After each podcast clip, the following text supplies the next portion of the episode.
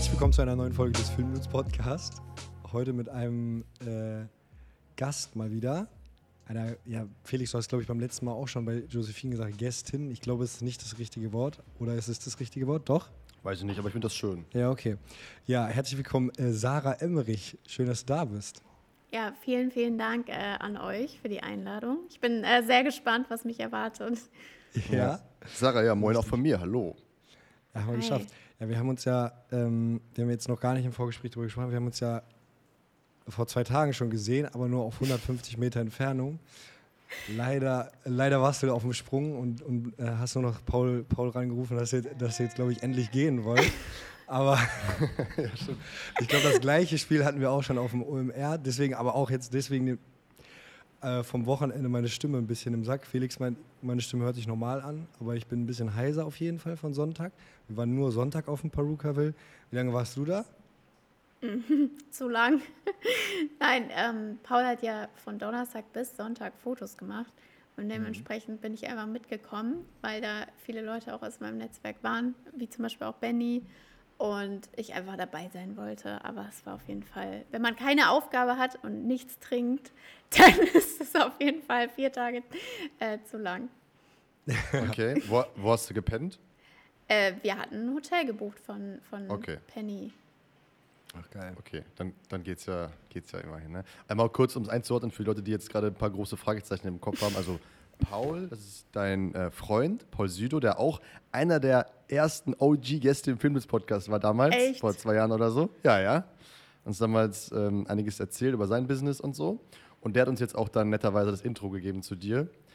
Du heißt übrigens bei mir im, äh, bei mir im äh, Handy jetzt immer noch Schatz oder so, glaube ich. Muss ich mal ändern. Honey, wahrscheinlich. Oder Honey, ja, stimmt. Der hat mir Kontakt weitergeleitet. Das sollte ich vielleicht mal abändern.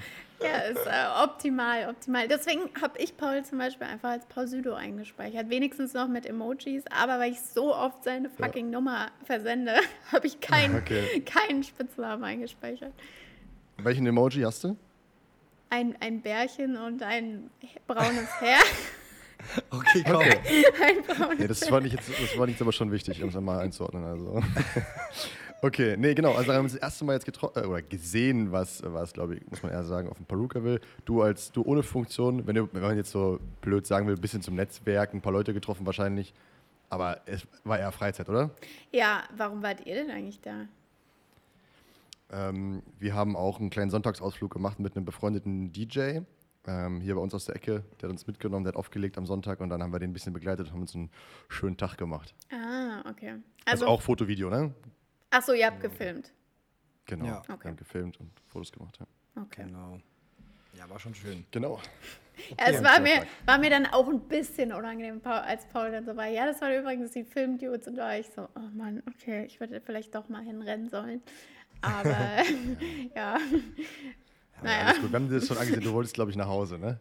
Ja, also wir sind dann zwar auch erst zwei Stunden später ungefähr losgefahren, aber äh, okay. genau, also wir, wir hatten ja noch ein bisschen Weg vor uns, fünf Stunden mindestens nach Berlin.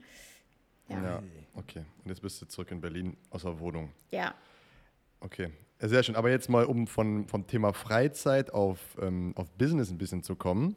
Ähm, man muss, glaube ich, einmal sagen, was, oder wie würdest du selber sagen, was du so machst? Du hast, ja eine, du hast ja eine Agentur auf jeden Fall, das ist ja dein Hauptbusiness. Aber, worüber wir auch ganz viel mit dir sprechen wollen gleich, du bist ja, oder wir nehmen dich zumindest auch so als, als Personal Brand wahr. Also du bist auf LinkedIn sehr aktiv und, und vermarktest dich als Person da irgendwie auch. Und ähm, ja, das wir einfach mal voll gespannt, ähm, ja, wie dir das so hilft und was, was das so für dich bedeutet. Aber vielleicht erzählst du mal ganz kurz von deinem Core-Geschäft, so was du so machst. Ja, ja. Äh, ja, ich finde es auch voll spannend, äh, gleich noch zu erfahren, warum ihr mich eigentlich eingeladen habt, weil wir jetzt auch gar nicht so ein richtiges Vorgespräch hatten. Genau, was mache ich eigentlich? Also ich habe mittlerweile eine richtige Agentur fürs Thema Influencer-Marketing, also die ist komplett spezialisiert. Äh, wir machen jetzt nicht irgendwie zehn äh, Sachen im Marketingbereich, sondern ähm, jetzt wird es hier richtig laut. Ich hoffe, man hört das nicht so stark, weil es richtig schüttet jetzt. Ähm, sagt Bescheid, wenn das irgendwie zu laut ist. Bis jetzt hören wir nichts. Ach so, ja, dann ist ja alles gut. Also ich habe eine richtige Marketingagentur, spezialisiert aufs Thema Influencer-Marketing. Da sind wir zu fünft. Äh, die Agentur ist komplett remote. Also ich habe Mitarbeiterinnen in der Nähe von München, in der Nähe von Frankfurt, auch hier in Berlin.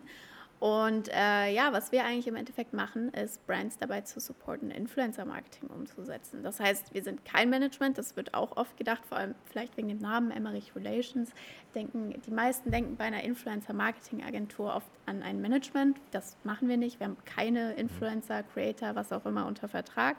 Ähm, ich habe, würde ich mal behaupten, ein ganz gutes Netzwerk, so was den, den Dachraum betrifft, ähm, aufgebaut in den letzten fünf, sechs Jahren aber wir arbeiten jetzt nicht mit bestimmten Creatoren, sondern äh, wir supporten wirklich die Brands äh, beim Thema Influencer Marketing und das kann Strategieberatung sein, das können Workshops sein, aber das kann auch wirklich Agenturgeschäft sein, dass wir einen Auftrag haben, hey, äh, wir machen hier ein Influencer-Event oder hey, er macht mal eine Influencer-Kampagne für uns. Genau, und dabei unterstützen wir dann wirklich von vorne bis hinten und die Brand kann das im Endeffekt an uns abgeben. Genau. Mhm. Ja, und. Was, Genau. So. Mhm. Nee, und was da natürlich auch viel mit reinspielt, hast du jetzt eben schon erwähnt. Ähm, also mein Tag sieht tatsächlich oder meine Woche sieht meistens eher so aus, dass ich da im Operativen gar nicht mehr so viel drin bin. Also das machen dann eher meine, meine Girls. Sondern ähm, was bei mir halt eben auch ein Riesenthema ist, ist definitiv auch andere Projekte drumherum um meine Personal Brand. Also ähm, ich habe da in den letzten Jahren sehr viel äh, Fokus drauf gelegt, als Personal Brand zum Thema Influencer Marketing, aber eben auch Gen Z ist ein sehr beliebtes Thema, weil ich auch selber relativ jung bin, äh, mit 24, ähm, aufzubauen, wo ich im Endeffekt als Expertin wahrgenommen werde für, für Social Media Marketing, für Influencer Marketing. Und dadurch, dass ich dann eben auch eine gewisse Reichweite habe und ein gewisses Netzwerk mittlerweile, vor allem auf LinkedIn, ist es dann halt so, dass auch sehr viel Zeit bei mir tatsächlich reinfließt in Personal Branding, also auch Content-Erstellung in dem Sinne, also egal ob jetzt ein Podcast, LinkedIn-Postings, äh, Videos, aber ähm, dann auch Projekte daraus entstehen, wie zum Beispiel äh, ein Event, was ich jetzt mit Diana zu Löwen zum Beispiel zusammen mache, was jetzt gar nicht so viel dann am Ende mit, mit der Agentur, die ja Influencer-Marketing macht, zu tun hat. Aber es ergänzt sich alles sehr gut und das ist auch alles äh, in der gleichen sage ich mal, Marketing-Bubble. Ich ja. hoffe, das war jetzt nicht so verwirrend. Ja, doch. Also deine Motivation dahinter ist quasi noch mehr Netzwerk zu schaffen? Ja, oder? doch. war, war super verwirrend. Oder? Mein also, dass, dass du dadurch irgendwie noch mehr Kontakte ziehst und halt Aufmerksamkeit generierst, ähm, für die dann vielleicht auch auf deine Agentur einspielt? Ja, voll. Also äh, man muss sagen, ich habe jetzt noch nie aktiv Akquise be äh, betrieben in, in meinem Leben. Da bin ich in einer sehr guten Position. Also ich bin selbstständig seit meinem Abitur, ähm, habe dann alles Mögliche gemacht, also Social Media Management, hier Head of Social Media von einem Festival, also sowas. Mhm. Ähm, und darüber dann natürlich auch ein Netzwerk aufgebaut, weil ich dann auch schnell ins Thema Influencer Marketing gekommen bin für größere Festivals. Mhm. Und äh, da lernt man dann auch sehr, sehr viele große, kleine äh, Influencer kennen, äh, so im deutschsprachigen Raum. Um, und auch natürlich persönlich, was ja immer nochmal ein Unterschied ist versus online. Ja, und ähm, im Endeffekt würde es meine Agentur, wie sie jetzt ist, nicht geben, wenn ich jetzt nicht meine Personal Brand hätte. Also das sage ich auch immer mhm. so und ich bin ein Riesenverfechter von Personal Branding. Ähm, das äh, ja, ist halt einfach super powerful und wie gesagt, wir machen keine Akquise in dem Sinne als Agentur. Wir machen auch keine Pitches oder so, was man jetzt so als klassische Agentur vielleicht kennt. Äh, wir sind ja auch sehr spezialisiert und sehr boutique mit unserer Größe, sage ich jetzt mal. Aber alles, was wir machen, ist meistens entweder eine verrückte Idee von mir oder es ist ähm, dann eben, jemand kommt auf uns zu und braucht unsere Hilfe, weil der mich oder uns halt irgendwoher kennt. Und das kann mhm. sein von, von LinkedIn, ist sehr, sehr viel. Also sehr viele Brands kommen auf uns ähm, durch LinkedIn. Zum Beispiel hier, ich habe gerade einen Recap-Becher. Ich weiß nicht, ob ihr Recap kennt. Das sind so ja, die, ja. diese Pfandbecher. Die kennt man auf jeden Fall, wenn man in einer größeren Stadt wohnt oder von, von den Tankstellen auch viel. Und äh, das ist es zum Beispiel ein Kunde von uns, wo wir eine Influencer-Marketing-Event-Kampagne dieses Jahr machen. Äh, es wird sehr, sehr cool und die sind zum Beispiel auch meines Wissens nach über LinkedIn auf mich aufmerksam geworden. Mhm. Also das ist schon so der Hauptmarketingkanal definitiv auch für die Agentur oder fürs Agenturgeschäft. Mhm. Ja. Mhm. Was hast also was sind so deine Kunden, bestimmte Branche oder so? Kannst du das, kannst du das mal so grob skizzieren, was, Ja. was das so für Kunden sind? Ich konnte das nie in Worte fassen, aber in letzter Zeit, äh, was ich immer sage, jetzt ist natürlich auch sehr breit gefächert. Das sind halt eigentlich immer Lifestyle-Produkte. Also wir haben sowohl ähm, zum Beispiel einen Kunde von uns, wo wir auch viel im Bereich Influencer-Events machen, ist Hyundai Deutschland. Das ist halt ein Auto, das kannst du jetzt nicht mit einem Pfandbecher vergleichen. Und dann haben wir aber auch zum Beispiel Hotels, ja, wo wir dann Influencer hinschicken. Also es sind schon immer sehr lifestyleige Produkte oder Dienstleistungen. Ja. Okay. Ja gut, ich glaube nicht jedes Produ Produkt eignet sich auch für Influencer-Marketing. Nee. Am besten ist es wahrscheinlich etwas, was irgendwie in einer Form visuell schön erlebbar zu machen sein muss oder so. Also ich, ich glaube jetzt für irgendwelche, ähm, ich weiß nicht, irgendwelche B2B-Produkte, wo du halt gar keinen Lifestyle-Aspekt hast, dann macht es einfach keinen Sinn. Das sind wahrscheinlich doch auch irgendwie immer B2C-lastige Sachen, oder? Ja, voll. Also äh, das ändert sich aber aktuell. Also äh, spannend, dass du es jetzt auch direkt ansprichst, weil wir immer mehr merken. Also ich hatte jetzt zum Beispiel gerade vor ähm, zwei Wochen einen Workshop in, in Mannheim ähm, mit Wolters Kluwer. Das ist ein riesiger, also riesige internationales Unternehmen. Ich weiß gar nicht, also sie machen Milliarden Umsätze und die haben eine aus ihrer Sicht B2C äh, und zwar steuertipps.de, wo die eigentlich eine Software verkaufen für mach deine Steuererklärung einfach selbst quasi eine Software, die dir dabei hilft. Und das ist ja aber auch jetzt kein Lifestyle-Produkt. Und da bei denen ist zum Beispiel spannend, weil da dann das Thema ist, okay, können wir unsere Mitarbeiter zu LinkedIn-Influencern machen? Sollten wir mit LinkedIn-Influencern arbeiten? Wie sollten wir generell Social-Media-Marketing und Influencer-Marketing machen und angehen? Und da gibt es natürlich dann mehrere Szenarien. Also äh, wenn die jetzt zum Beispiel auf LinkedIn stark aktiv werden, dann ist einmal B2C eben diese Steuertipps-Software, sage ich jetzt mal, aber andererseits äh, Employer-Branding, ja, Mitarbeiter zu finden. Ähm, aber eben auch, Wolters Kluwer hat auch ganz viele B2B-Dienstleistungen oder Softwares. Das heißt, ähm, es verändert sich also auch immer mehr B2B. Äh, Dienstleister oder gerade vor allem so SaaS-Unternehmen, also Software as a Software as a Service. Ser- Ja. ja. Ähm, das sind Unternehmen, wo es immer mehr darum geht, dann auch zum Beispiel über LinkedIn mit Influencern zu arbeiten. Also ich bin auch öfter Okay. zum Beispiel tatsächlich, habe ich bestimmt schon mittlerweile zehnmal gemacht, dass ich in den letzten zwei Jahren als Influencer in dem Sinne äh, für Brands oder Produkte aktiv war auf LinkedIn. Also das ist auch ein Thema. Das verändert sich. Okay. Ja, das ist, das ist cool, dass du es sagst. Also wir, ähm, ich glaube, wir können dieses Thema Influencer Marketing jetzt so langsam ähm, abschließen, wir wollten das eigentlich nur anschneiden, weil wir interessieren, wir finden es eigentlich so cool, was du, was du so machst. Ähm, also gerade Thema Personal Brand, gerade LinkedIn und so. Das finden wir halt voll beeindruckend, wie du das, wie du das gemacht hast. Ich glaube, du bist auch jemand, der schon sehr früh auf LinkedIn gesetzt hat, oder? Ja, voll. Also ich habe tatsächlich LinkedIn äh, irgendwie so 2017, 18 habe ich das so auf dem Schirm gehabt als Social-Media-Plattform. LinkedIn gibt es ja auch schon vor lange. Also ich glaube seit 2002. Also es ist jetzt keine junge Plattform, was manche, glaube ich, manchmal denken, weil sie es vielleicht erst seit zwei Jahren so wahrnehmen. Aber ähm, ich habe das so damals entdeckt oder einfach mal ausgetestet und mir angeschaut. Aber da war das in Deutschland echt noch sehr, also es gab halt Xing. Da war irgendwie jeder, also so 30 plus würde ich mal sagen, darunter gefühlt niemand. Und äh, dann kam LinkedIn so im deutschen Markt irgendwie an. Ich kann auch nicht erklären, warum. Also das ist so 2019, 2020 passiert, wahrscheinlich auch dann durch Corona nochmal gepusht, dass man irgendwie trotzdem einen Austausch brauchte, auch B2B äh, oder äh, auf der Business-Ebene. Ähm, Genau, aber ich habe es halt mir schon viel früher angeschaut und ich glaube, ich habe so meine ersten äh, LinkedIn-Artikel oder Beiträge, auch damals irgendwie auf Englisch zum Thema, wie verändert sich irgendwie Social Media oder so, habe ich da einfach mal gepublished. Und das hatte dann auch echt ganz gute Reichweite. Also da war ich auf jeden Fall überrascht, weil ich hatte ja nicht so viel Netzwerk dort, also weil einfach niemand LinkedIn gefühlt benutzt hat.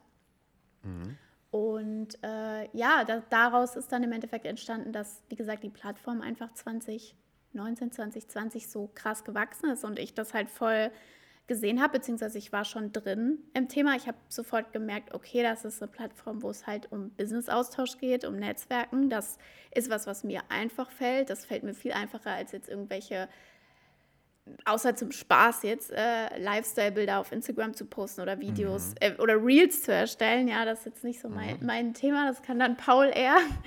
Aber ich habe ähm, dann einfach gemerkt, dass das was ist, was mir liegt. Und bei LinkedIn ist es tatsächlich so, dass das, was am besten funktioniert, ist Schreiben, also Text. Mhm. Und das ist halt zum Beispiel im Vergleich jetzt zu YouTube, Instagram und Co. ganz anders. Und das heißt, das war eine Plattform, wo ich, dadurch, dass ich super gerne schreibe und auch schon immer gut schreiben konnte, also war auch meine einzige Stärke gefühlt in der Schule, da dann auch im Endeffekt das, was mir, glaube ich, viel gebracht hat, dass ich einfach sehr früh die Plattform entdeckt habe, sehr früh angefangen habe, mich da auch zum Thema Social Media und Influencer Marketing äh, zu positionieren oder einfach Content zu machen.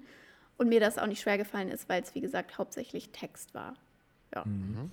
Sarah, kannst du mal einmal so ein bisschen Vergleich ziehen? Also was für Reichweiten man so auf LinkedIn hat und also von Insta kennt man es ja nur, dass da irgendwelche Leute, keine Ahnung, 300.000 äh, Abonnenten haben und so und so viele Millionen Klicks auf so ein, so ein TikTok oder so.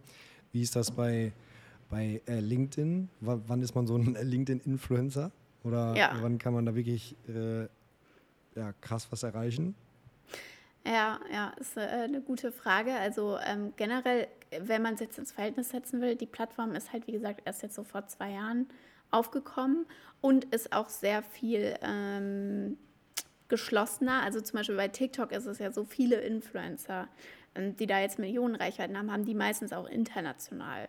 Ich würde jetzt mal mhm. behaupten, zum Beispiel meine Reichweite, das sind jetzt so bald 40.000 Follower bei LinkedIn, ist wirklich zum großen Teil deutsch. Ähm, und du kannst es in ein Verhältnis setzen von 1 zu 10, würde ich sagen, von der Relevanz. Das heißt, mhm. wenn da jetzt jemand, es gibt Leute, die haben 100.000 LinkedIn-Follower, das ist schon wirklich auf LinkedIn krass. Also dann bist du wirklich wie, als hättest du jetzt auf äh, Instagram äh, eine Million Follower, würde ich sagen. Mhm. Okay. Und ähm, das ist jetzt auch tatsächlich das erste Mal, dass ich so, so eine Einschätzung getroffen habe, aber ich glaube, da kann man es ganz gut greifen oder sich vorstellen. Mhm. Und du kannst auf LinkedIn, also LinkedIn ist aktuell immer noch sehr dankbar. Ähm, das war noch vor ein, zwei Jahren noch besser. Jetzt ist es aber immer noch so von der Reichweite. Also du kannst sehr einfach mehr Reichweite erlangen, als äh, du Follower hast, sage ich jetzt mal. Also der mhm. Algorithmus ist da, dann würde ich eher sagen, wie bei TikTok als jetzt bei Instagram zum Beispiel. Äh, du kannst mit einem Posting wirklich sehr viral gehen ähm, wie wir es auch von früher noch kennen, vielleicht aus Instagram oder Facebook-Zeiten, mhm. was jetzt auf Instagram nicht mehr so ist. Also da müsstest du schon richtig lucky sein mit dem perfekten Reel. Äh, aber sonst würdest du da jetzt nicht einfach irgendwie zehnmal mehr Reichweite bekommen. Also ich sag mal so, ich hatte schon Beiträge, als ich nur 10.000, 15.000 LinkedIn-Follower hatte, die 200.000 Ansichten hatten. Also das ist halt wirklich machbar oder möglich. Genau. Okay. Okay. Ja, krass. Jetzt haben wir, wenn wir über, über LinkedIn gerade, kannst du mal beschreiben, was du unter einer Personal Brand verstehst? Also, das ist ja nicht, das ist ja mehr als nur ein Netzwerk, ne? Also, wenn LinkedIn jetzt morgen sagt, wir, uns gibt es jetzt nicht mehr, wir haben keinen Bock mehr, wir machen jetzt den Laden dicht, dann äh, gibt es dich als Personal Brand trotzdem noch. Ja. Das heißt, wie, also wie verstehst du das? Es, also, Erklär mal ein bisschen, erzähl mal ein bisschen, wie du das siehst, das ganze Thema. Ja, also ich sage immer, ähm, Personal Branding äh, hast du so oder so oder machst du so mhm. oder so, egal ob du es bewusst oder nicht machst. Also das heißt, jeder von uns ähm, hat einfach eine, ja, eine Außenwirkung, kann man auch sagen. Mhm. Und ähm, wenn ich da jetzt Energie reinstecke oder wenn ich die bestimmt formen will, bewusst formen will, ähm, dann hat das natürlich einen anderen Output, als wenn ich mich damit gar nicht beschäftige. Und Social Media ist im Endeffekt einfach nur eine Plattform für deine Personal Brand, egal ob jetzt LinkedIn oder Instagram oder dieser Podcast. Aber grundsätzlich hat jeder von uns oder ist jeder von uns, vor allem in der Jobwelt, hilft es vielleicht, sich selbst einfach als, als, als Rolle zu sehen, als Personal Brand. Und dann muss ich mir die Frage stellen, wie will ich denn wahrgenommen werden oder für was? Mhm. Ja, also will ich als äh, in meinem Fall zum Beispiel Expertin fürs Thema Influencer-Marketing wahrgenommen werde. Ja. Paul zum Beispiel, ähm, der hat das jetzt vielleicht nicht so bewusst gemacht, weil der hat sich immer einfach als Creator verstanden. Aber man könnte auch sagen, der wird zum Beispiel als Experte von seiner Zielgruppe wahrgenommen fürs Thema, Thema äh, Film und Foto. So, das heißt, wenn er ein YouTube-Video veröffentlicht zu dem Thema äh, welche Kamera und Review und tralala, dann wird er da als Experte angesehen. Das heißt, das macht man bewusst oder unbewusst, wenn man einfach sich mit einem Thema sehr stark auseinandersetzt und da Autorität aufbaut. Und das kann man halt eben auch auf Social Media machen. Und ich glaube, man sollte sich sehr genau einmal Gedanken machen, vielleicht auch wenn man jetzt den Podcast hört, was glaubt man denn, wie man aktuell wahrgenommen wird? Also für was wird man überhaupt wahrgenommen, offline als auch online? Und vielleicht auch mal drei, vier, fünf Leute fragen. Hey, mit was verbindest du mich? Worin siehst du mich als Experte? Ähm, um mal ein Gefühl dafür zu bekommen, was ist eigentlich meine Außenwirkung und was ist eigentlich meine Personal Brand in dem Sinne. Und mhm. da wird man überrascht sein, weil, ähm, also selbst bei mir, wo ich immer das Gefühl hatte in den letzten Jahren, dass ich da sehr äh, eindeutig positioniert bin, ist es unfassbar, wie viele Leute trotzdem, ich glaube mittlerweile schon, aber zum Beispiel letztes Jahr immer noch nicht verstanden haben, was genau ich mache, wie ich Geld verdiene, äh, was meine Expertise ist. Ähm, ich werde zum Beispiel super viel für das Thema Vorträge, Panel Talks und so zum Thema Gen Z angefragt, weil die Leute mich so wahrnehmen als, als mhm. junge Gründerin in der Gen Z, Social Media Expertin, aber das hat ja jetzt nicht wirklich was mit meinem Daily Business zu tun, dass ich jetzt irgendwie Leute berate zum Thema, wie sie die Gen Z erreichen oder so.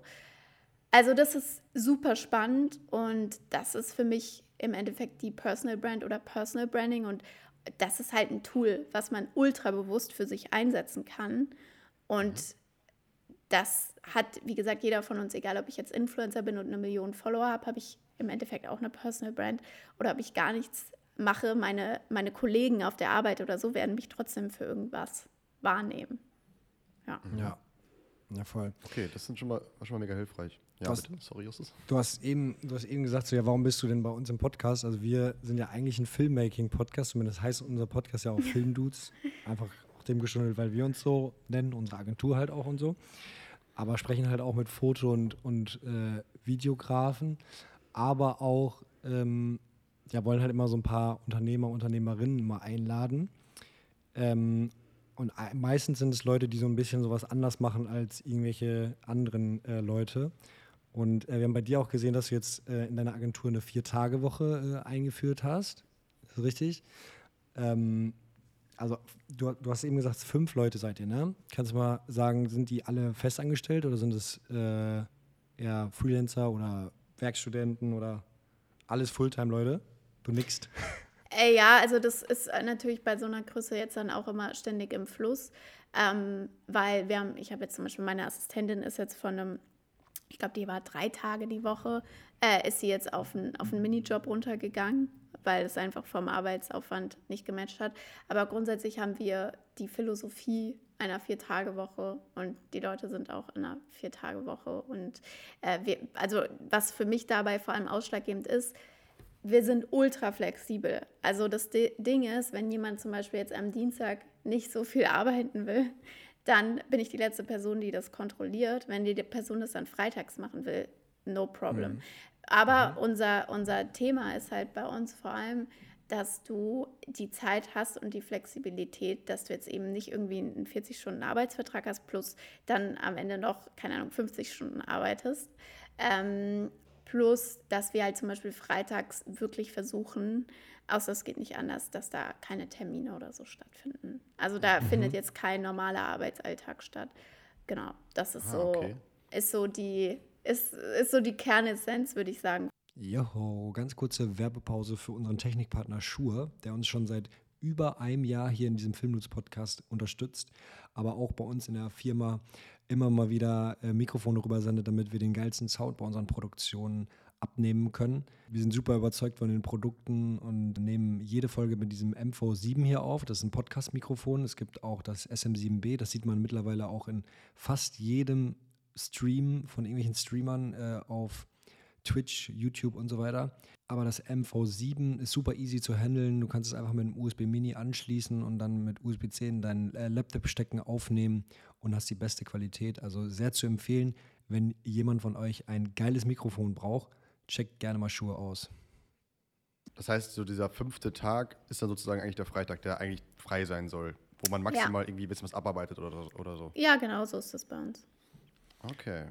Okay. Also und wie, ja. Genau. Also das ist auch, sage ich mal, so fest geregelt. Das ist jetzt nicht so, dass irgendwie der eine dann mittwochs nicht arbeitet, der andere dienstags oder so.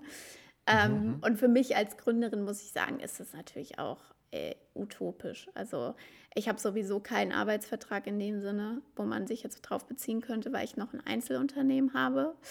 Ähm, das heißt, ich bin natürlich alleinige Gesellschafterin und Geschäftsführerin von meiner GmbH, aber ich habe eben auch noch ein Einzelunternehmen, über das dann meine Einnahmen laufen. Und mhm. dementsprechend bin ich da sowieso komplett flexibel. Also es gibt jetzt keinen Arbeitsvertrag, wo man reinschauen könnte und da steht Sarah Emmerich, Geschäftsführerin, vier Tage Woche. Aber ähm, grundsätzlich versuche ich das auch. Also, dass ich mhm. zum Beispiel nicht freitags, äh, es gibt Wochen, wo das einem nicht gelingt, aber wo ich auch freitags zum Beispiel keine Termine habe. Das mhm. ist auf jeden Fall die Philosophie. Okay. Aber das ist so am Wochenende? Äh, nein, also grundsätzlich ähm, versuche ich nicht am Wochenende zu arbeiten. Es gibt natürlich Ausnahmen, wie zum Beispiel Events, ähm, aber Grund oder ich mache zum Beispiel sonntags auch gerne mal, ähm, gerade wenn wir zum Beispiel nichts vorhaben oder Paul ist nicht da, jetzt mal als, als typischer Sonntag ähm, und ich bin zu Hause, das kommt vielleicht einmal im Monat vor, dann ähm, mache ich zum Beispiel dann irgendwie privaten Papierkram oder auch einfach so privat oder auch geschäftlichen Papierkram. Aber ich würde nicht sagen, dass ich am Wochenende arbeite, außer es sind wirklich Events. Ähm, oder wir sind äh, geschäftlich unterwegs. Okay. Und was, also, ähm, was wäre dir dann so am wichtigsten bei deinen Mitarbeitern? Ist, also wenn du jetzt nicht da so sehr darauf achtest, wann und mhm. äh, wann sie arbeiten und so, dann ist es einfach nur quasi, dass sie ihre Arbeit abliefern? Oder also wie ja. trackst du das dann? Also es ist ja schon äh, natürlich bei, bei guten Mitarbeitern muss man da nicht drauf achten. Normalerweise sieht man das an den Ergebnissen. Aber ähm, wie handhabst du das, wenn du den Leuten so viel Flexibilität gibst? Also meine beiden Projektmanagerinnen zum Beispiel, Linda und Carlotta, ich glaube, jeder, der die kennt und mit denen schon mal gearbeitet hat, kann das auch bestätigen, sind halt super eigenverantwortlich und super selbstständig. Mhm. Das heißt, ähm, für die ist es jetzt einfach nicht von Interesse, zumindest aktuell, sich irgendwie selbstständig zu machen. Äh, aber die haben einfach einen ultra hohen Anspruch an sich und an ihre Arbeit und dass ihre To-Dos erledigt sind. Und das ist im Endeffekt das A und O. Also da, darüber, ich wirklich, Leute, wir haben darüber so viele Diskussionen, egal ob jetzt mit Paul oder mit Benny oder mit allen möglichen Leuten aus meinem Umfeld, die auch eine Agentur haben oder ein Unternehmen, Startup. Ähm, ich glaube, dass das nur funktionieren kann mit den richtigen Mitarbeitern, so wie wir das zumindest mhm. machen. Dass es auch ab einer bestimmten Größe sehr schwierig ist ja, wenn du mhm. gar keinen, also wenn du komplett remote bist, dann noch vier Tage Woche, komplett flexibel. Also das, das kann, funktioniert wirklich nur mit einer bestimmten Art von Menschen oder Struktur im Team. Und ja, ich hatte auch, also ich habe dieses Jahr auch schon jemanden entlassen zum Beispiel, wo das halt nicht funktioniert hat, wo man gemerkt hat, okay, die Person, ähm, also passt menschlich total gut rein äh, und macht auch, also liefert gute Ergebnisse an sich, aber kommt mit der Arbeitsweise nicht zurecht, in dem Sinne, dass mhm. wir uns halt nie sehen in Person ähm, oder sehr selten halt nur, wenn wir Teamtrips machen oder, also wir sehen uns durchschnittlich im Team so alle zwei Monate alle und dann zwischendurch vielleicht mal zu zweit, aber das, that's it. Und okay, macht ihr so Team-Events dann oder? Ja, genau. Dann, mhm. Also, also richtige Meetings sind das dann, oder ist es mhm. dann eher so Teambuilding-Maßnahme? Schon richtig zusammenarbeiten auch? Also wir nennen es eigentlich immer Teamtrip und entweder das wird verbunden, wie zum Beispiel jetzt im Mai mit einem OMR-Besuch oder mhm. wo wir dann ja auch drei Tage irgendwie zusammen sind. Ähm, oder wir waren zum Beispiel im März, da haben Benny und ich eine Mastermind gemacht. Äh, das ist so ein fünf Tage Workshop-Event im Endeffekt im Ausland. Und da mhm. haben wir zum Beispiel dann auch einen Teamtrip vorne dran gehängt, äh, wo wir uns mhm. auch alle gesehen haben. Also auch die Leute, die jetzt mit dem Projekt noch nicht so viel zu tun haben, waren dann auch trotzdem auf Ibiza. Also wir versuchen da quasi ähm, wirklich regelmäßig, wie gesagt, spätestens alle zwei Monate zusammenzukommen und das entweder zu verbinden mit einem Event oder mit einer, äh, mit irgendwas, was sowieso passiert. Aber ja, zum Beispiel letzten Oktober waren wir in Leipzig eine Woche, haben dann da äh, einfach äh, gearbeitet, aber auch Teamaktivitäten äh, gemacht, also waren zum Beispiel Golfen. Plus wir hatten halt zwei Tage Dreh. äh, für, mhm. für unser, also für einen Videokurs damals. Und das heißt, mhm. dass wir das schon immer versuchen, das Team auch mal zusammenzubringen, auch wenn da jetzt nicht jeder dann unbedingt eine Funktion hat. Das heißt bei uns dann meistens Teamtrip. Mhm. Okay. okay. Aber solche Mitarbeiter wünscht sich natürlich eigentlich jeder, so, die so super eigenverantwortlich sind. Also zumindest äh, würden, wir, würden wir uns das auch wünschen. Aber ähm, also hast du die einfach so eingestellt? Mich würde mal interessieren. Also ähm, dass man solche Mitarbeiter haben will, ist klar. Wie ja. findet man denn oder wie suchst du solche Mitarbeiter, dass du schon von vornherein sagst, so, ey, ähm, ich muss jetzt auf das und das achten und dann äh, kann, das, kann, kann das gut klappen? Oder ist es einfach, okay, richtiges Anforderungsprofil, Einstellungsgespräch ist nice und dann guckt man einfach mal? Nee, also ich habe ja da auch wieder das Glück, dass ich einfach ein gutes Netzwerk habe plus einfach eine Reichweite. Dementsprechend ist äh, das schon mal einfacher, Leute zu erreichen oder zu finden. Mhm. Und äh, zum Beispiel ähm, jetzt bei, bei meinen beiden Projektmanagerinnen war es auch so, dass das aus dem Umfeld entstanden ist. Also, dass man mhm. sich schon, also Linda hat zum Beispiel erst lange selbstständig für mich gearbeitet und dann eben gefragt, ob sie in eine Festanstellung gehen kann, was für mich auch der perfekte Zeitpunkt war, weil ich dann auch ready dafür war, das zu machen.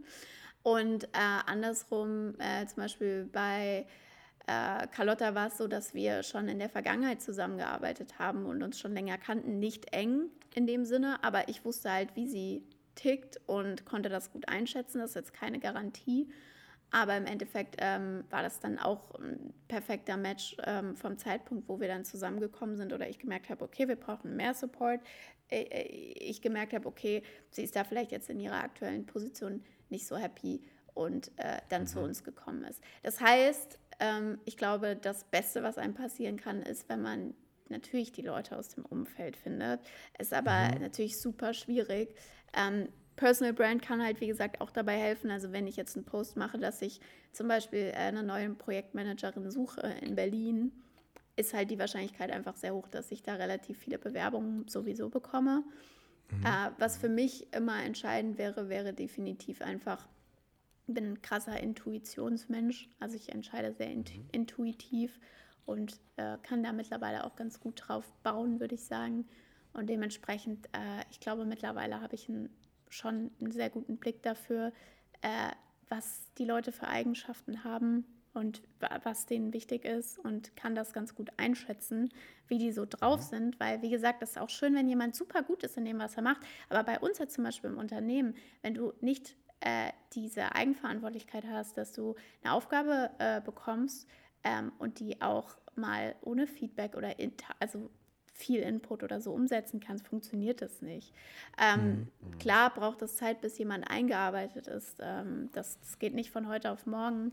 Aber ich glaube, mhm. das ist so wirklich das Wichtigste für, für diese Remote-Arbeit und für diese Flexibilität, ist das und wie findet man das? Ich glaube, da muss man halt eben sehr viel nach Persönlichkeit hiren und nach, nach dem Menschlichen und weniger nach teilweise auch der Erfahrung vielleicht.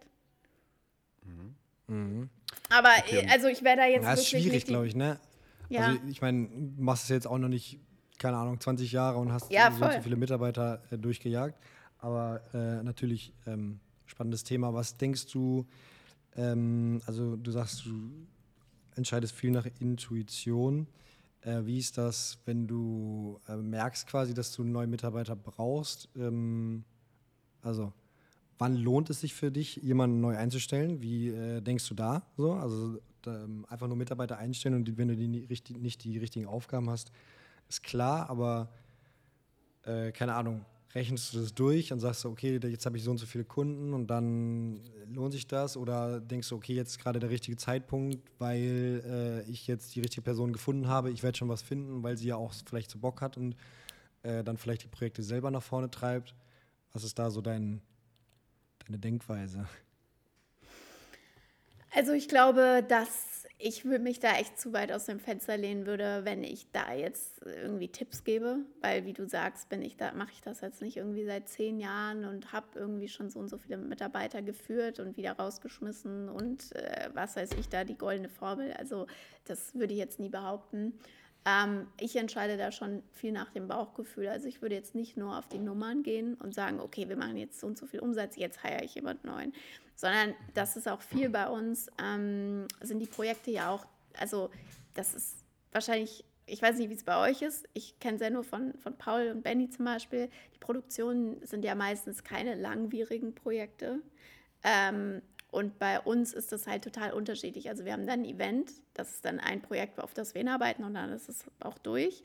Ähm, und dann gibt es aber äh, ja Kunden, die wir über Monate oder Jahre betreuen. Okay. Das heißt, dass wir natürlich auch Retainer haben mit, mit einem äh, wiederkehrenden Einkommen, was super ist zum Planen. Also egal in welchem Bereich man jetzt eine Agentur hat, ist das, glaube ich, so das Hilfreichste, was man haben kann um mhm. zu planen und auch wirklich zu wachsen, ist Retainer, äh, also planbaren Umsatz im Endeffekt. Das, mhm. das ist, glaube ich, super wichtig. Ähm, und ja, dann schaue ich natürlich, wie ausgelastet vor allem äh, wir sind. Also wie gesagt, wir haben jetzt zum Beispiel ähm, meine Assistentin haben wir jetzt runtergestuft, weil wir gemerkt haben, okay, der Arbeitsaufwand ist halt einfach nicht so groß. Ähm, plus sie kann nicht so gut ins Projektmanagement einsteigen, weil sie da einfach nicht drin ist im Thema Influencer Marketing. Ähm, und jetzt werden wir dann wahrscheinlich eben als nächstes noch jemanden im Projektmanagement heiren, äh, weil jetzt auch aktuell wir ultra ausgelastet sind.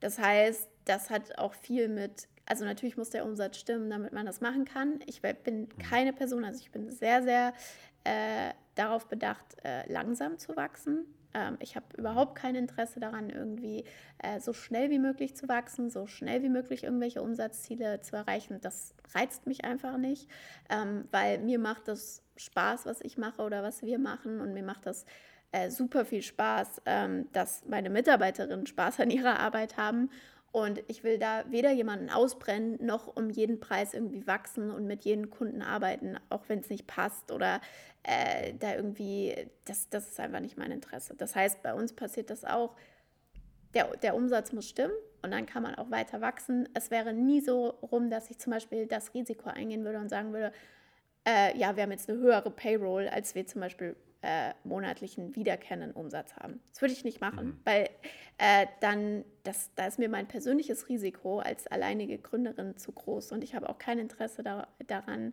äh, mir von jemand anderem Geld reinzuholen oder jemand anderen in mein Unternehmen mit reinzunehmen. Also es hängt von super vielen Faktoren ab. Äh, ich könnte jetzt ewig lange einen Monolog halten, aber bei mir. Ja, aber super spannend, was du sagst. Also ist ja ist einfach nice auch mal zu hören von einer anderen Perspektive. Ne? Wir tauschen uns auch nur mal untereinander aus und mit anderen, aber es ist immer äh, schön auch mal zu hören, was andere dazu sagen. Deswegen. Mhm. Fahr gerne fort. Ähm, aber ähm, okay. Aber ich glaube, wir haben, haben glaube ich, grob, grob, das Ganze äh, kapiert, aber es also ist auf jeden Fall cool. Und das, was du sagst, natürlich, das mit dem Wiederkehrenden Umsatz ist natürlich dahingehend schon ein Gamechanger, weil es halt eine Planungssicherheit gibt. Ja. Ich weiß nicht, ob du jetzt auch wirklich Jahresverträge oder so hast mit, mit Kunden.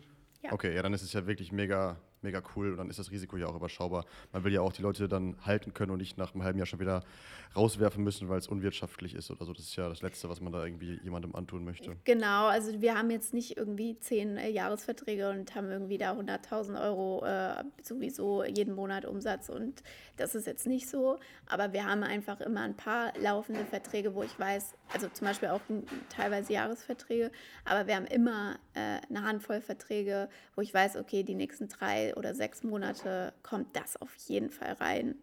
Und ja. das, das ist halt schon echt äh, entspannt, wenn du jetzt weißt, okay, du musst jetzt nicht Monat für Monat irgendwie. Oh. Möchtest du Hallo sagen? Hallo. Südo, Info, Südo, ich höre euch leider nicht. Hallo, viel Spaß noch beim Zuhören. mein Lieber. ähm, das, ist, das ist schon auf jeden Fall äh, hilfreich, würde ich sagen, im Agenturgeschäft. Ich, also okay. ich, kann, ich weiß nicht, wie es bei euch ist. Also ob das überhaupt eine Möglichkeit ist. Aber ja, also es, ich sag mal so, es gibt, es gibt natürlich bei uns auch langfristige Projekte, zum Beispiel ähm, sowas wie Masterclasses oder so, die einfach einen höheren Produktionsaufwand haben, also auch mehr, einfach mehr Stoff sozusagen, der produziert werden muss. Da hat man dann schon so langfristigere Zusammenarbeiten, aber trotzdem ist es dann immer noch ein Projekt und nicht so, sozusagen wiederkehren, dass man sagt, ey, wir haben jeden Monat drei Videos oder so. Das mhm. gibt es auch, aber ja. wir haben das bisher eigentlich nicht gehabt, Justus, oder? Ja, also ich glaube, das sind dann eher solche äh, Themen wie wiederkehrender Social Media Content. So, wenn mhm. du halt irgendwie, äh, keine Ahnung, für ähm, den Bereich Social Media eine Agentur hast, die die Postings plant und so und du bist die Partei, die den Content erstellt, dann hast du natürlich wiederkehrende äh, Aufträge. Aber waren wir auch nie so richtig hinterher, muss ich sagen, weil das meistens jetzt auch nicht die großen, also hört sich jetzt doof an, aber die großen Budgets sind und auch nicht die großen kreativen Projekte. Ne, so, also zumindest ist es bei, den, bei, bei vielen Unternehmen so, äh, dass, es dann, dass es dann eher so schneller Social Media Content ist und man sich nicht so sehr damit beschäftigt, sondern einfach nur Content hat. Das war oft der Fall. Mhm. Und deswegen haben wir das auch gar nicht so sehr verfolgt, weil das, das nicht mit unseren Vorstellungen gematcht hat. So. Aber ähm, ja, da sind wir eigentlich auch dran, weil, weil das, das äh, schon cool wäre, wenn man dann bei, auch mit guten Projekten äh, einen Mitarbeiter einfach hat, der das, das alles machen kann und äh, kann sich darauf konzentrieren und das alleine quasi durchführen. Und du hast immer diese laufenden Umsätze mit drin. Safe. Also ich, ich glaube gerade in eurem Bereich, wie gesagt, ich kenne das ja, ich habe auch in meinem Umfeld so, so viele Fotovideografen oder Agenturen. Ähm, ist es natürlich nochmal was anderes. Ich glaube, da gibt es auch viele Möglichkeiten. Aber wenn man jetzt im genau Social Media Management, Influencer Marketing und so ist, dann äh, aber auch tausend andere Sachen. Ich glaube, das ist auf jeden Fall, also so zwei Tipps, die ich geben kann, woran man arbeiten sollte, ist wirklich, okay, bau dir wiederkehrende Aufträge auf, auf, sodass du eben Planungssicherheit hast, gerade wenn du wachsen willst oder wenn du äh, hiren möchtest, weil das wäre zum Beispiel für mich einfach nur Ultrastress, wenn ich wüsste, okay, ich habe jetzt eine Payroll von, sagen wir mal, 15.000 Euro im Monat. Ähm, wenn ich jetzt nicht nur drei, vier Mitarbeiter habe, dann sind es ja, ist es ja immer in der Regel viel mehr. Mhm. Wenn ich jetzt, sagen wir mal, zehn Mitarbeiter habe, dann ist es ja schon eher bei 30.000 plus.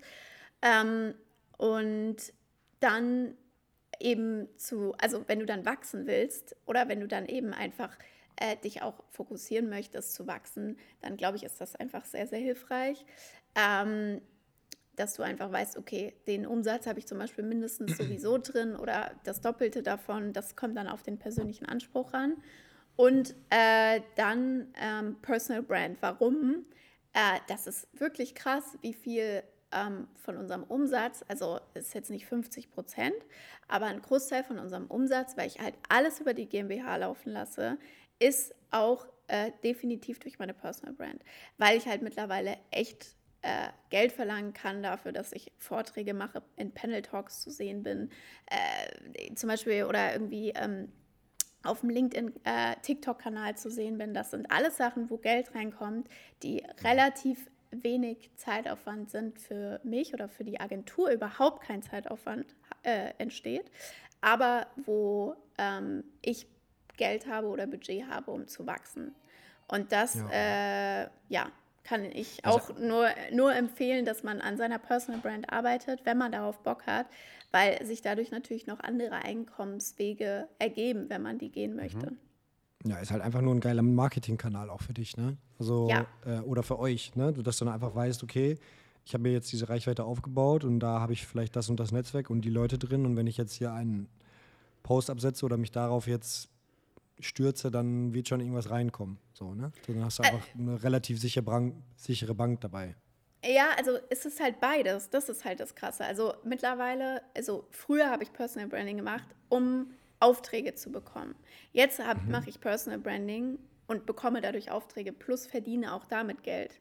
Also ich mhm. monetarisiere auch die Reichweite oder meine Personal Brand selbst. Das heißt, ich würde nicht mehr, also viele Sachen sage ich auch ab oder ich würde jetzt viele Sachen nicht mehr umsonst machen, was ich früher zum Beispiel wegen der Sichtbarkeit oder so umsonst gemacht mhm. habe.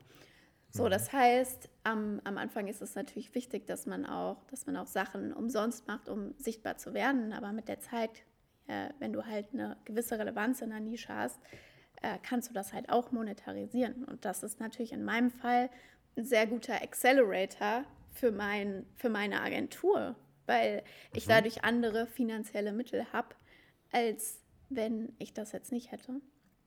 Mhm. Okay, cool. Das ist wahrscheinlich dann so eher der Step 2, aber selbst für nur für Exposure ist es wahrscheinlich schon sehr hilfreich gewesen für dein Agenturgeschäft.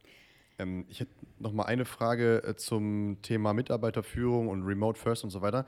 Weil ein Argument, was man ja immer hört gegen Remote-Arbeit, ist ja so dieses, hey, ähm, keine Ahnung, so Talk an der Kaffeemaschine, die, wir, haben, wir haben diesen Austausch nicht. Wir, ne, deswegen wollte ich, würde mich mal interessieren, wie du das machst. Habt ihr äh, Weekly Calls oder wie, wie tauscht ihr euch aus sozusagen? Weil man muss ja schon irgendwie in Kontakt mit den Leuten sein, damit dieser Spirit einfach da ist, oder? Klar, also wir sind ja im ständigen Kontakt, äh, über, vor allem über Slack. Also es ist unser Hauptkommunikationskanal äh, täglicher Basis mit tausenden Channels. Da stehen wir eigentlich täglich in Kontakt. Ähm, und natürlich haben wir auch Weekly Calls. Also wir haben ein Weekly Team Meeting, wir haben ein Weekly Projektmanagement Team äh, Meeting und äh, dann darum rum natürlich Kundencalls und so. Also das heißt, du siehst dich mehrfach die Woche auf jeden Fall. Mhm. Ähm, was wir dann zum Beispiel auch machen, ist ähm, dann mal eine Shared Lunch Break, dass wir auch mal zusammen äh, online essen. Ähm, oder lunchen, ja, kann ich sehr empfehlen, habe ich mir abgeguckt von, von einer anderen Agentur, WeCreate. Und ähm, was wir zum Beispiel auch machen, ist einmal im Monat äh, mindestens, ist, wir treffen uns, um online zu spielen. Ja, also einfach Spiele zu spielen, ein, zwei Stunden lang. Und das sind okay. dann Sachen, wo du dann auch wirklich einfach mal laberst. Also jetzt keine Ballerspiele, aber ähm, zum Beispiel Scribble.io, wer das nicht kennt, okay. wirklich, das ist so geil. Probiert, probiert das mal aus. Es macht so viel Spaß. Ich liebe das, wenn wir das machen. Ähm, das ist doch so ein, Wo so ein Wortspiel, oder? Also so ein, mhm. ja. ja, das kannst du halt online einfach spielen und da einfach so einen Raum eröffnen und dann kannst du halt währenddessen callen und dann es ist halt, also es ist einfach cool. Ja, es macht einfach geil. Spaß. Okay. Geil. Ja. Wie heißt nochmal dieses Spiel, was alle während Corona gezockt haben, wo man sich so, wo man so. Among Us. Among Us, Among boah. Us. Das habe ich auch einmal gespielt, das war auch übelst geil. Eigentlich auch ein geiles Spiel. Aber also, wie gesagt, das reicht natürlich nicht. Also erstens brauchst du Mitarbeiter im Team, wenn du das so machen willst, wie ich jetzt, würde ich sagen, die darauf Bock haben, also die Bock haben auf eine Remote-Kultur und die auch die Vorteile sehen. Also ich würde sagen, äh, die, die Mädels jetzt in meinem Team, wir sind ja aktuell nur Frauen, die leben das total. Also die lieben diese Flexibilität und die können das auch sehr gut für sich einfach also die könnten sich das gar nicht anders vorstellen. So, und ähm, die lieben halt die Freiheiten, die damit kommen. Wenn du Leute hast, die halt sich denken, oh Mann, ich wäre lieber im Büro und das nervt mich so, dass ich den ganzen Tag zu Hause sitze, ähm, du brauchst halt Leute, die darauf Bock haben, von zu Hause zu arbeiten und die mhm. dann ihre Freizeit oder so, also die dann die Möglichkeiten darin sehen, ihre Freizeit zum Beispiel flexibler zu gestalten. Mhm. Und ähm, bei uns ist es jetzt auch so, ein Vorteil ist, denke ich, den, den werdet ihr auch haben. Den haben jetzt vielleicht nicht alle Agenturen, aber wir haben ja oft Events oder coole Sachen, mhm. worauf man sich freuen kann. Ja, wir fliegen jetzt im August wieder in einem Monat ähm, nach Portugal für eine Mastermind Experience. Das ist eine Woche so geil. Ja, also das ist wirklich da, also das ist natürlich als Mitarbeiter, wenn du da dabei bist, als Team anstrengend. Aber das ist wirklich eine Woche sind wir da in einem Resort. Du hast zehn Teilnehmer, du hast geiles Networking. Wir sind einen Tag auf dem Boot. Das ist halt, also wir machen ja auch geile Sachen. Das heißt, ja. äh, ähm, oder wir haben dann äh, ein Influencer-Event mit Hyundai, wo es dann irgendwie in die Berge geht oder so. Das ist natürlich nicht jeden. Tag so, aber das gibt ja auch Sachen, auf die du dich freuen kannst. Und ich halte nicht so viel von diesem Kaffeeplausch am Kaffeeautomaten, weil ich glaube. Das habe ich in deinem Blick eben schon erkannt. Da hast du mich aber ganz grob angeguckt. ja, weil das immer so, das ist immer so ein Argument, auch wenn ich mit anderen Leuten darüber spreche, äh, dass das fehlt. Ich glaube, wenn du die richtigen Leute hast, bist du viel produktiver im Homeoffice und du kannst mhm. dir den Austausch trotzdem äh, trotzdem holen. Also äh, Linda und Carlotta zum Beispiel, die müssen sich sehr viel absprechen und die callen auch total viel unabhängig von mir ähm, mhm. miteinander. Und das heißt, die haben auch von dem, was ich wahrnehme, zumindest wahrscheinlich würden sie es auch bestätigen, ein sehr, sehr gutes Verhältnis, äh, ohne dass sie sich jetzt irgendwie jeden Tag am Kaffeeautomaten sehen. Also, ja. Ey, nochmal einmal fast abschließen. Also, wir, müssen, wir müssen gleich mal zum Ende kommen, weil du gleich einen Termin hast, glaube ich, ne? Ähm, aber jetzt noch daran anschließend, du hast es selber schon angeschnitten, wie ist denn das mit dem Thema ähm, Reisen, aus dem Ausland arbeiten? Das bietet sich ja eigentlich auch an, ne? Ist das was, was für euch, dich interessant ist? Ja, klar, also ich mache das ja selber sehr viel. Ich würde es gerne noch, mhm. noch mehr machen. Aber ähm, das ist tatsächlich ein, ein Thema, äh, warum weil ich immer meinen Freund verfluche, weil der ja produziert und dann vor Ort sein muss. Ich nicht, mhm. meistens. Mhm. Ähm, aber grundsätzlich ist es so, dass wir das ja, wie gesagt, auch als Team teilweise machen. Ähm, jetzt dann zum Beispiel aus Ibiza oder so. Ähm, und was ich auch persönlich mache und was das Team auch selber machen kann. Also die können natürlich auch sagen, hey, ich ähm, bin jetzt im Urlaub oder ich bin da weg. Wir haben übrigens auch noch, jetzt ein ganz anderes Thema, wir haben auch keine Urla Urlaubspolicy. Also bei uns ist es so mittlerweile, dass du kannst dir so viel Urlaub nehmen, wie du willst.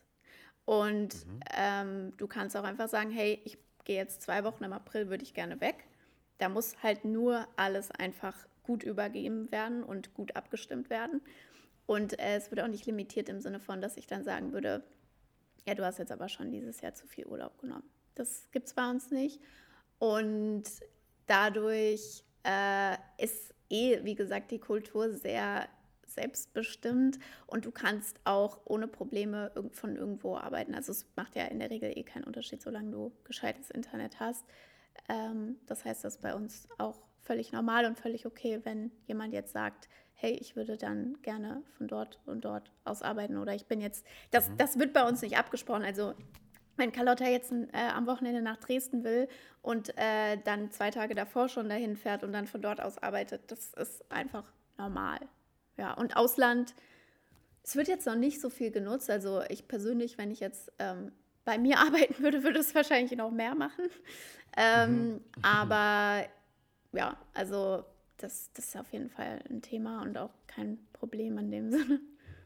Okay. Geil. Würde ich sagen, gut, ich, glaube, Ende, ich glaube, wir haben die äh, Zeit, Zeit um, oder? Sarah muss in den nächsten, in den nächsten Call. Ähm, ja, ja okay, vielen, vielen ihr habt noch was auf dem Herzen. Nö, wir können, bei mir zum Ende kommen. Oh, bei mir auch, übrigens. Ähm, ja, vielleicht nur noch so, vielleicht mal Ausblick so, was geht so die nächsten ein, zwei Jahre, was ist so dein, irgendwelche Visionen, Ziele, was, was gibt es an, willst du irgendwas Großes verändern? Oder, ist, oder bist du so happy mit dem Setup, wie alles so läuft und es geht so weiter und du lässt dich da überraschen, was passiert? Äh, ja, also es wird sich auf jeden Fall sehr, sehr viel in den nächsten zwölf Monaten verändern, aber dazu kann ich leider noch. Wann kommt diese Folge raus? Okay, ähm, mm. wann du willst. Also wahrscheinlich, nächsten, nächsten, wahrscheinlich nächsten Sonntag, es sei denn, du willst noch brisante News äh, präsentieren, dann können wir noch warten. ja, äh, ja, äh, schneidet ihr das? Weil sonst verrate ich es euch jetzt mal und ich weiß nicht, ob das dann zu too much ist. Können jetzt, das können wir dann jetzt so nicht machen, dann ist so ein großer Cliffhanger. Das, also, das können wir unseren Zuschauern nicht antun. Also äh, Paul und ich werden ja Eltern. Das heißt? Äh, okay. wird, ja, das heißt, ähm, okay. also ich bin schon. Okay, das sind Big News. Ja. Nimm mir gleich mal einen Arm von uns, den, den Kollegen da. äh, das heißt, ich, ich, bin, äh, ich bin schwanger. Und das heißt, es wird sich natürlich privat ultra viel verändern. Also wir werden das jetzt auch irgendwann demnächst mal posten oder ankündigen, dass das auch einfach jeder weiß. Aber ähm, weil ich bin jetzt auch schon im, im sechsten Monat, äh, auch wenn man das nicht, ja, ja, auch wenn man das nicht sieht. Und ähm, das heißt, da wird sich sehr, sehr viel verändern. Aber ja, also das, das, das kann man auch noch gar nicht so absehen, glaube ich, was sich da alles verändern wird und was äh, nicht. Aber äh, ja, genau. Und je ja, nachdem, wann ihr, wann, ihr, die Folge veröffentlicht, könnt ihr das natürlich mit reinnehmen. Aber ansonsten. Ey, das, jetzt, das, ist ja jetzt nochmal, das ist ja eigentlich nochmal eine zweite Podcast-Folge. Wahrscheinlich ja. ich jetzt noch gar nicht so viel dazu sagen. Ne? Das wird sich jetzt wahrscheinlich erst äh, bald alles zeigen, wie sich das so verändern wird. Aber das ja. sind ja wirklich Big News. Mega cool ja, Glückwunsch auf jeden Fall. Ja, Dankeschön. Glückwunsch auf jeden Fall. Schön. Ähm, ja, deswegen. Dann läuft bald ein äh, kleiner P. Drizzy durch die Welt. Ja, nein, es wird ein Girl. es wird ein Girl. Also es wird kein okay. kleiner Paul. Okay. Aber, aber äh, ja, wird wahrscheinlich trotzdem eine kleine, kleine ähm, Version von Paul. Ähm, ja, ich habe, ja, aber ansonsten, ähm, es stehen auch andere interessante Sachen an. Und zwar, ähm, was halt eben der Fokus ist, ist natürlich weiterhin die Agentur aufzubauen und da langsam zu wachsen. Auch nichts also trotzdem. Und äh, was auf jeden Fall mein Highlight dieses Jahr noch so ist, ist, ähm, ich plane mit Diana eben zum Beispiel gerade den LinkedIn Creator Summit. Da wollen wir im Oktober ähm, eben das erste Mal, sowas gibt es jetzt so in dem Umfang noch nicht so in Deutschland, ähm, Leute zusammenbringen, die eben lernen wollen, wie sie ähm, eben ihre Personal Brand aufbauen. Also ist ja sehr mhm. passend zu unserem Thema hier. Das Ganze wird, wie gesagt, LinkedIn Creator Summit heißen, weil wir da einen großen Fokus auf LinkedIn haben. Und da kann man auch äh, tatsächlich Tickets kaufen ab Donnerstag. Keine Ahnung, das bringt jetzt wahrscheinlich eh nicht viel, wenn ich das hier sage, ähm, je nachdem, wann die Folge rauskommt. Aber darauf freue ich mich sehr, ähm, dass wir das im Oktober noch zusammen machen und ins Leben rufen, weil das halt für uns beide voll das Herzensthema ist, äh, Personal mhm. Branding, und wir das einfach mehr Leuten äh, nahebringen wollen, beibringen wollen und da eine Community aufbauen wollen. Und deswegen machen wir halt dazu ein Event, werden so maximal 200 mhm. Leute dabei sein. Und ähm, ja, genau, dann einfach weiter in die Agentur aufzubauen. Und ähm, jetzt im Herbst stehen auch sehr viele Events und Vorträge und so weiter noch an. Und da bin ich mal gespannt, wie das das alles wird. Aber das steht auf jeden Fall ja für die nächsten, nächsten zwölf Monate an. Also ich muss sagen dazu, ich bin jetzt keine Person, die so zwei Jahresziele hat. Also mhm. was ich jetzt in zwei Jahren erreicht haben will, keine Ahnung. Ich fokussiere mich eher dann immer auf das aktuelle Jahr und auf so die nächsten sechs Monate, würde ich sagen. Und das, das Jahr eigentlich auch schon voll weil die Agentur läuft, die soll weiter wachsen. Ähm, ich versuche gerade sehr viele Prozesse unabhängig von mir zu machen ja, mhm. aus, aus, verschiedenen, aus verschiedenen Gründen. Und ähm, also zum Beispiel auch das Thema Sales. Ja, wer spricht jetzt zum Beispiel mit, ähm, mit, mit Interessenten, die ähm, Kunde werden wollen? Und äh, dann eben das Event, dann launchen wir auch einen eigenen Online-Kurs bzw. ein Online-Programm, Influencer Marketing Masterclass. Das heißt, das Jahr ist eigentlich schon voll geplant. Und was dann nächstes Jahr kommt, werden wir sehen. Okay. Ja, crazy. Ja. Sehr cool, hört sich gut an. Ich hoffe, dass. Spannend, voll schön. Ich klinge so. Ja, wir wissen jetzt. Ich habe hm? das Gefühl, ich klinge so verstreut. Ich hoffe, ihr kriegt das Ganze gut gecuttet. Nee, bei deinem Freund war es schlimmer. Weil er ist auch die, die, ver, die verstreuteste Person der Welt. ja, das stimmt. Ja. Okay. Ihr braucht noch so einen gemeinsamen, jemanden, der euer Leben organisiert. ja, Spaß. Ich glaube, das habt ihr beide schon sehr, sehr gut im Griff. Und äh, das äh, war jetzt ein Scherz natürlich. Ne? Ich glaube, das läuft alles. Sarah. Okay. Ja, okay. Ja, war schön. Vielen, vielen ähm, Dank. Tausend Dank. Dann würde ich sagen, alles Gute. Dankeschön. Und wir müssen, glaube ich, jetzt noch mal kurz auf, wir müssen jetzt mal die Aufnahme beenden, dann noch mal kurz absprechen, wann wir diese Folge jetzt hier veröffentlichen dürfen, glaube ich. okay. Ja, so, dann erstmal Tschüss. Vielen Dank, dass du da warst. Macht es gut. Ciao. Danke. ciao. ciao. ciao.